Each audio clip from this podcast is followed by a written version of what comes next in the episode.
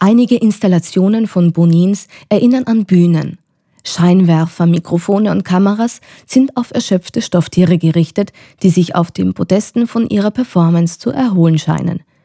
Den vorangegangenen Auftritt können wir uns nur mehr vorstellen.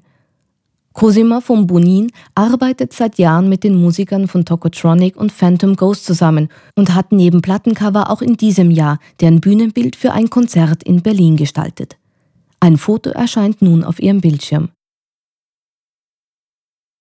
Die schlappen Tiere und schiefen Requisiten gingen mit dem dekadenten Songs, die von Faulheit und Überdruss handeln, eine wunderbare Symbiose ein.